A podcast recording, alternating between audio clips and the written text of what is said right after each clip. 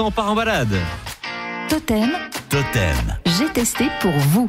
Oui, on prend le départ pour le sud Aveyron aujourd'hui en compagnie d'Olivier Camas. C'est notre guide aujourd'hui dans le rendez-vous. J'ai testé pour vous.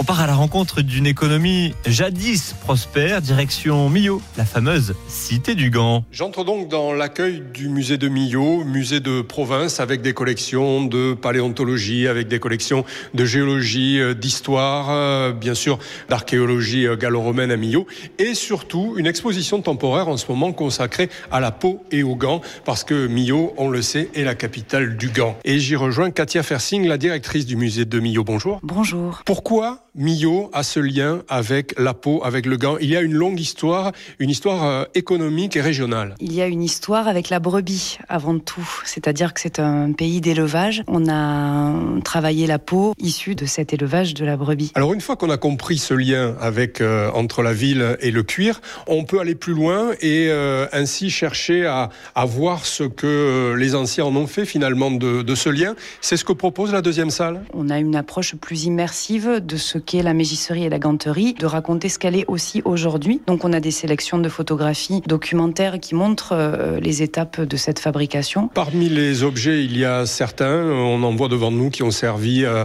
à travailler la peau, à faire euh, devenir cuire la peau de brebis. Il y a des peaux tendues devant nous, colorées, teintées. Il y a également des extraits de, des collections. Le gant dans toutes ses particularités. Le gant de travail, le gant orthopédique, également le gant de luxe, voire même le gant de cinéma. On est devant une pièce absolument unique. C'est une paire de gants qui a été faite en hommage euh, à la paire de gants que portait Jean Marais dans le film de Jean Cocteau, La Belle et la Bête. Donc Jean Marais qui incarnait la bête. Et on termine euh, l'exposition par tous les objets qui servent ou ont servi à euh, fabriquer des gants, la main chaude, le- les ciseaux du coupeur, la, la machine à coudre de ma grand-mère. Toujours la même idée, montrer que ces objets sont toujours utilisés, qu'ils font toujours l'objet de manipulation, donc que ce savoir-faire en fait qui se transmet de génération en génération est toujours bien actif. Et puis on invite aussi surtout le public à les toucher. Ce sont des savoir-faire dont on est particulièrement fier. L'expo donc à voir